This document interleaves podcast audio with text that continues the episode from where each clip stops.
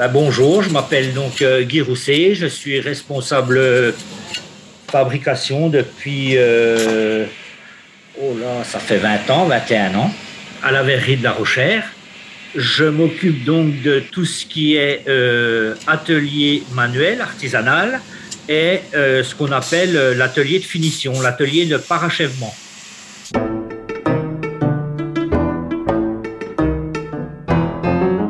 Secret Avec Guy et Maude, souffleurs de verre à la cristallerie de la Rochère en Haute-Saône. Manier la canne à souffler, cueillir le verre en fusion et arrondir à la maillotche, Guy et Maude, maîtres et élèves, nous initient à leur secret d'atelier. Ben, quand je suis rentré en 1978, j'ai commencé au bas de l'échelle, c'est-à-dire que à l'âge de 15 ans, on commençait par euh, porter les verres à l'arche. Donc l'arche, c'est le, le four de recuisson. Et progressivement, les après-midi, quand euh, euh, on revenait en apprentissage pour apprendre à cueillir le verre, donc on commençait par le premier poste de, de verrier et ainsi de suite. Au-delà de toutes ces années, le poste que vous avez préféré occuper, c'est lequel? Ah ben, c'est le poste de souffleur de verre. Alors, j'ai vraiment ça, euh, j'ai ça dans l'âme, quoi. C'est, c'est vraiment, c'est mon métier, souffleur de verre. Et ce métier, vous l'avez exercé au bout de combien de temps à peu près? Euh, je pense au bout d'une dizaine d'années, puisque bon, on a gra- gravi les échelons tout doucement. Et il arrivé un moment, j'ai eu l'op- l'opportunité de, de pouvoir euh, apprendre à souffler des grosses pièces. Et là, vraiment, euh, je j'ai pas voulu rater l'occasion parce que c'est vraiment ce qui me plaisait. Et en fait, c'est ce que j'avais, c'est ce qui m'a fait en fait devenir verrier quand je suis venu visiter euh, la verrerie de La Rochère euh, quand j'avais euh, 13-14 ans. J'ai vraiment été impressionné. Et là, je m'étais dit que vraiment, c'est ce que je voudrais faire. Actuellement, je forme donc Maude. Ça fait, c'est dans la quatrième, troisième année. Euh, c'est une grande fierté pour moi, tout d'abord, hein, d'avoir euh, quelqu'un qui a un, grand talent comme elle, d'avoir quelqu'un à former comme Maude. C'est vraiment, c'est du réel plaisir. Mais là, en ce moment, par exemple, on fait des pieds de lampe. Euh, C'est un fleuron de la Rochère, hein, les lampes intemporelles. Donc moi, je souffle les pieds et Maude, euh, il y a une partie qui est ouverte au feu. Maude les ouvre au feu.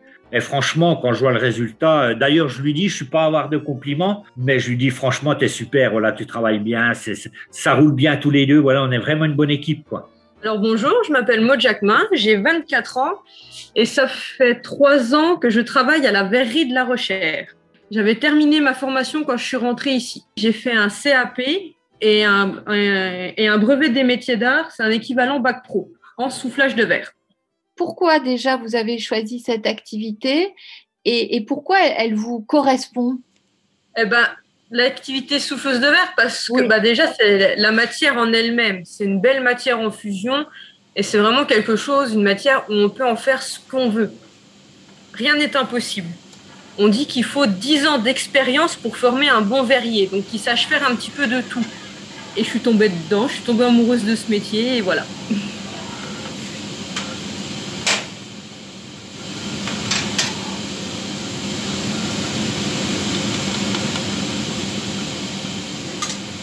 Et Guy est vraiment un très très bon professeur pour ça parce qu'il il- il est très pédagogue, très patient. Il prend les voilà et on a instauré un truc entre nous dès le début, c'est on, on se dit tout, on ne se cache rien. On va s'exposer chacun nos problèmes et on va essayer de les résoudre ensemble. Et c'est ça aussi qui fait qu'il y a une très bonne cohésion d'équipe. Pour moi, un bon formateur, euh, c'est quelqu'un ben déjà qui montre tout ce qu'il sait. C'est quelqu'un qui transmet tout de A à Z. Et quand on commence de transmettre, quand on a quelqu'un qui nous forme ou qu'on forme quelqu'un, c'est pas simple parce qu'on y a des pièces de raté. Je vais dire l'élève, j'ai été élève, euh, ben il réussit pas pas forcément du premier coup et c'est tout à fait normal. Donc là, vous avez un euh, il faut que le formateur euh, use, euh, use de calme et de patience pour ne, ne pas, je veux dire, euh, s'agacer et pour ne pas aussi mettre mal à l'aise, ben, je vais dire l'élève. En gros, c'est ça. Il y a des conditions physiques à remplir quand on est souffleur de verre. Est-ce qu'on doit, euh, je sais pas, euh, avoir, j'imagine avoir du souffle, donc faire du sport, par exemple, ou avoir une hygiène de vie? le sport, c'est pas très, c'est pas trop mon truc. Hein. bon, pour faire de la grosse pièce, comme Maud et moi faisons, faut, je veux dire, faut être costaud, faut avoir un, un physique faut être costaud. Moi, je suis pas quelqu'un de grand, mais je veux dire, je suis quand même quelqu'un d'assez trapu, qui a des épaules, qui, a des bras. Maude, euh, que je forme, que je continue à former, bon, ben, c'est une jeune fille qui fait 1m75 à peu près, qui est carré d'épaule, elle a tout le physique qu'il faut pour être souffleur de grosses pièces. Euh, c'est à peu près tout, je veux dire, nous, dans notre domaine. Après, le reste, c'est tout de la passion, quoi. Et il y a des odeurs propres au, travail du verre, justement? Oui, oui, il y a les odeurs de la maillotche. Donc la maillotche, c'est cet outil hein, qui est en bois. Quand on, s'en sert pour arrondir notre verre, donc cette maillotche, elle brûle. On, a l'odeur du bois un peu, de la fumée. Euh, quand on souffle dans le moule, et ça dégage une odeur de charbon, parce qu'en fait, on met du charbon de bois dedans. Déjà, c'est un peu imposant parce que c'est une très vieille verrerie, justement, qui est assez imposante. Donc on arrive dedans, c'est, on, on a l'impression d'être tout petit. Les bruits, ça va être le bruit des machines, des moules, du, le bruit de la canne, du verre au bout de la canne qui va casser, de, voilà, les odeurs, pareil, la maillotche, le bois, le fumé. Principalement, c'est le fumé qui, qui en ressort. On sent un peu le barbecue des fois.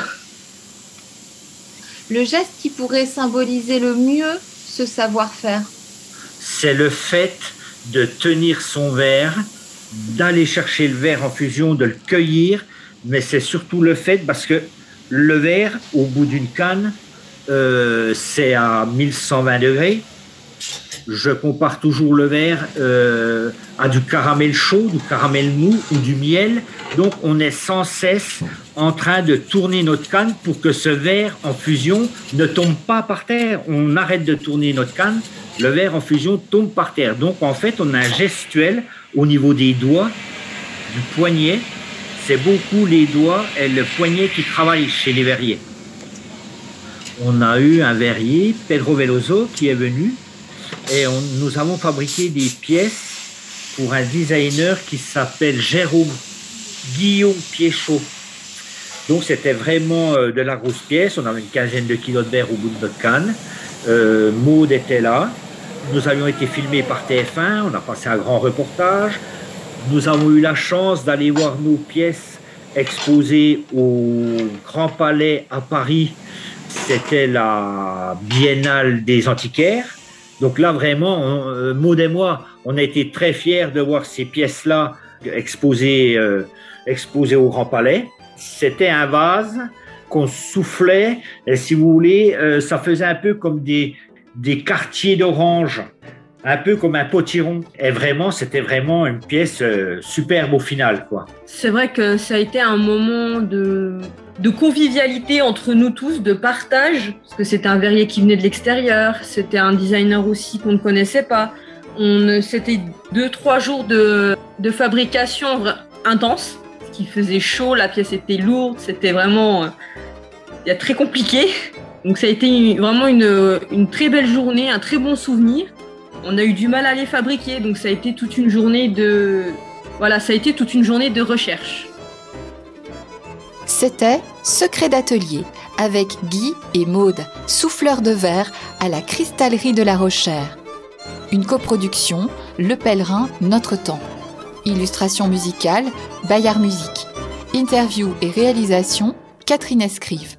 Pour découvrir les ateliers en images et retrouver l'ensemble de la série, rendez-vous sur lepèlerin.com et notretemps.com.